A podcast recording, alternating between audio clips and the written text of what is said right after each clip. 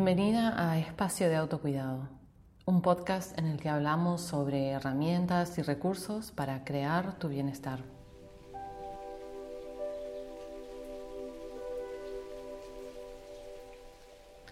En el capítulo de hoy voy a hablar sobre nuestra tendencia o facilidad hacia ayudar a otras personas en contraposición a la resistencia, dificultad de concretar el ayudarme a mí, el ayudarte a ti misma, ponerte en primer lugar.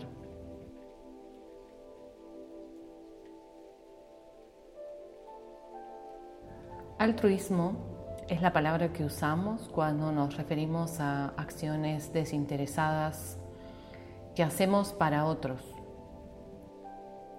Tiene el significado de servir constructivamente para el bien de otros y también se encuentra asociado a sacrificio o abnegación, renunciando voluntariamente a lo propio para servir lo ajeno. Comprender el altruismo, el servicio a otros, depende muchas veces de la lupa con la que lo observamos. Una lupa que está relacionada con creencias, prejuicios y estructuras religiosas sociales. En la cultura judeocristiana, el altruismo es bastante cercano a, a esta idea de sacrificio y renuncia compite verdaderamente con el autocuidado, observándolo, juzgándolo como una actitud egoísta. Esto de ponernos en primer lugar, primero me ayudo a mí y luego ayudo a otros. Y esa frase resuena completamente egoísta. Pero el problema es que está fuera de contexto. No es lo mismo considerar esta frase, primero me ayudo a mí y luego a otros, si soy una persona fuerte y sana en medio de una tormenta o una catástrofe, me salvo yo y después veo. ¿Qué si soy una persona transitando una enfermedad o un duelo y estoy necesitando cuidado y reposo? En ese caso no puedo ayudar a muchos desde ese lugar. Necesito cuidar de mí e incluso tal vez necesito que otras personas cuiden de mí. Entonces podemos en primer lugar darnos cuenta que nuestro altruismo, nuestra intención de ayudar a otros, está sujeta a juicio, a autojuicio y a evaluaciones externas también que vienen de lo colectivo, de las construcciones colectivas. En el budismo, el altruismo es amoroso nos referimos muchas veces al amor altruista. Y el Dalai Lama habla bastante sobre la necesidad de considerar el altruismo como uno de los pilares de una nueva sociedad para contrarrestar el egoísmo y las visiones autocentradas de los poderosos, sean individuales o colectivos estos poderosos. Cuando a la ayuda que damos a otros le agregamos amor e incondicionalidad, el juicio desaparece. Damos sin expectativas de ser retribuidos de cualquier manera. Es decir, que tampoco esperamos reconocimiento o juicio positivo hacia nuestras acciones. Y ese es un verdadero espacio a cultivar, difícil de lograr, porque nuestro ego, nuestra mente identificada con este ayudador interior salvador, espera reconocimiento y validación. El amor con mayúsculas, incondicional, compasivo, abierto e inclusivo, solo puede surgir de un corazón sano y completo. Este amor en el altruismo no es fantasioso ni aferrado al logro. Justamente no espera nada a cambio y entonces es incondicional. La persona altruista se nutre de ese amor que fluye desde su corazón hacia la vida, hacia el servicio. Y el reconocimiento no es el combustible de sus acciones, sino dar lo que es. Y por supuesto, la mayoría de las personas sufrimos de distintos grados de corazones rotos e incompletos, carentes, identificados con las heridas o traumas que hemos transitado. Hay poco altruismo verdadero en este mundo. No porque falte deseo de cultivarlo o porque los seres humanos seamos intrínsecamente egoístas, no, sino porque nos resulta verdaderamente difícil la tarea de sanar nuestro propio corazón roto. Es más fácil ir a sanar corazones ajenos y nutrirnos de ese autoengaño y reconocimiento. Salvadoras y ayudadoras de otros para evitar entrar en el propio dolor y en la propia sensación de carencia.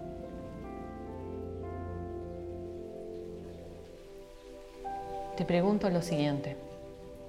Cuando piensas en dar, en ayudar o asistir, naturalmente en tus acciones cotidianas o de manera formal profesional. ¿Cuánto de eso que haces para otras lo haces primero para ti?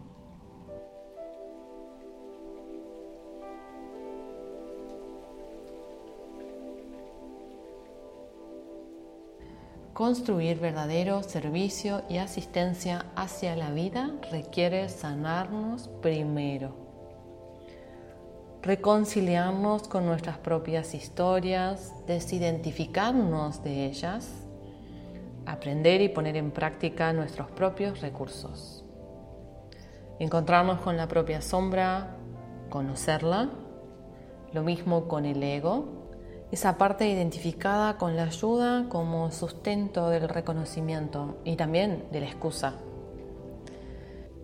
es importante conocer los relatos internos que nos contamos para justificarnos y también para enjuiciarnos. Cuando nos enfocamos en los caminos de otros para evitar transitar el propio, la ayuda no tiene nada de altruista. La ayuda es mi excusa para no tomar responsabilidad por mí ni por mi vida. Y lo que falsamente doy es en realidad lo que tomo de otros, que en vez de recibir amor, me sirven de excusa.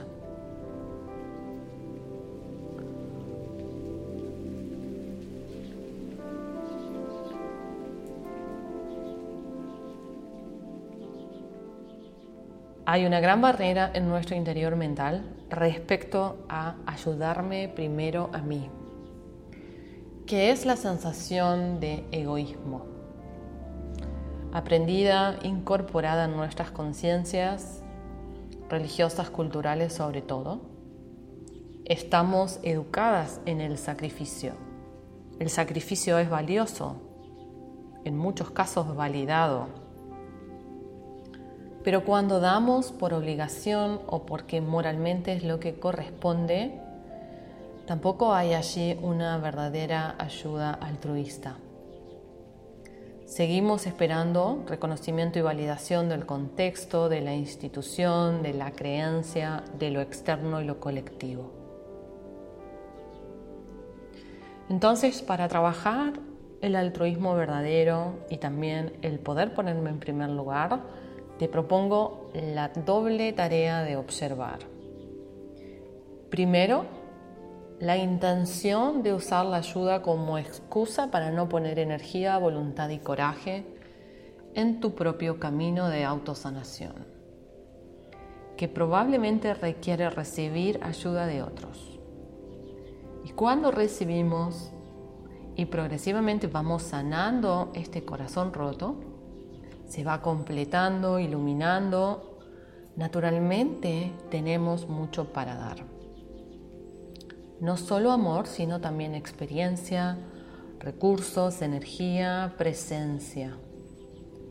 Ya no soluciones, consejos, terapias o prácticas específicas, sino que con un corazón en camino de sanación podemos estar ahí en el dolor del otro, en su desamparo, en su autorrechazo, con su corazón roto y cerrado desde la compasión, desde la presencia amorosa.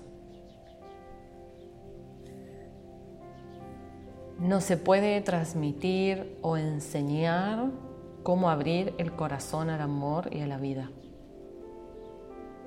Eso simplemente se entiende y sucede. Y a veces no sucede. Pero sí podemos estar ahí, en nosotras mismas, en nuestros corazones cerrados, y luego a través de ese amor compasivo que cultivamos hacia nuestro ser individual, podemos estar con los corazones cerrados o rotos de los demás.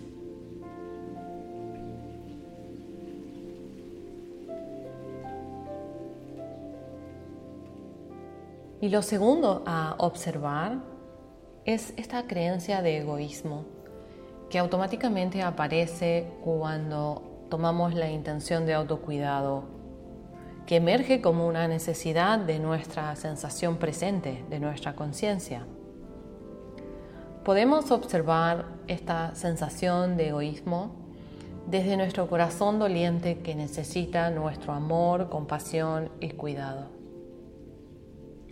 Entonces comprendemos que el egoísmo es un pensamiento, un juicio que te observa o te evalúa fuera de contexto. Si conectas con tu interior, comprendes, sientes que necesitas darte amor, recibir amor, aprender a hacerlo, aprender recursos para gestionarte y sanar lo doloroso en ti, entonces trasciendes el pensamiento de egoísmo, porque te reconoces, te sientes, te limitas en tu ideal y exigencia mental y te quedas contigo, quedas con la que verdaderamente existe en lo más profundo de ti. Comprende que solo puedes dar lo que abunda en tu corazón Necesitas abundar de amor para dar amor. Y eso sucede solo cuando te abres al amor incondicional que hay en ti, para ti y luego para los demás. Tu corazón se vuelve entonces luminoso y tu presencia es la ayuda que tanto pretendes dar.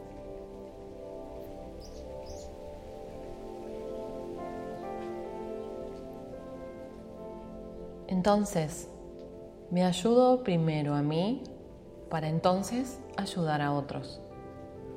Me sano primero a mí para luego ayudar en la sanación de otros. Y me doy amor para entonces amar.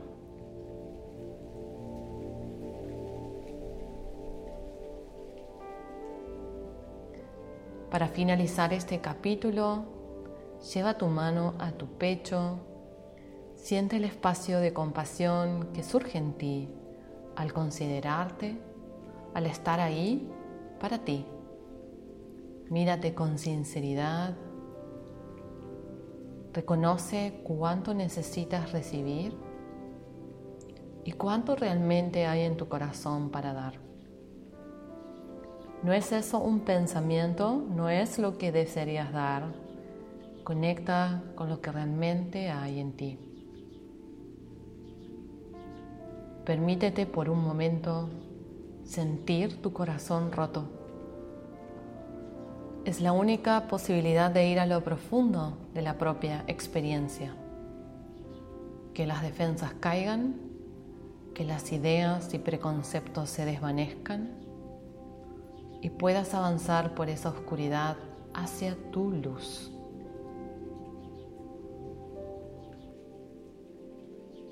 Aceptamos así la profundidad de nuestro ser completo y comprendemos el verdadero sentido de ayudar a otros, que es encontrar la propia luz, que ilumina y nutre tu propio camino. Y a medida que esta luz se fortalece, comienza a iluminar el de otros. Y nada más que eso avanzas paso a paso dando la luz que eres.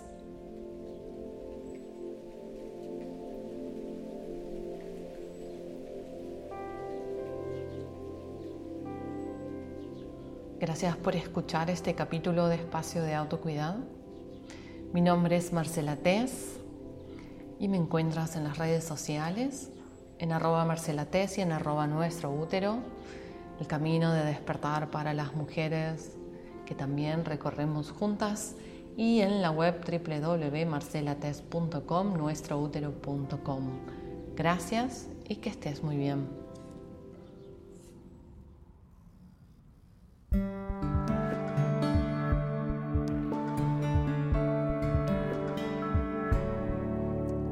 Espacio de Autocuidado es un podcast producido por Marcela Tess, instructora. Todos los derechos reservados. Más información en www.marcelates.com.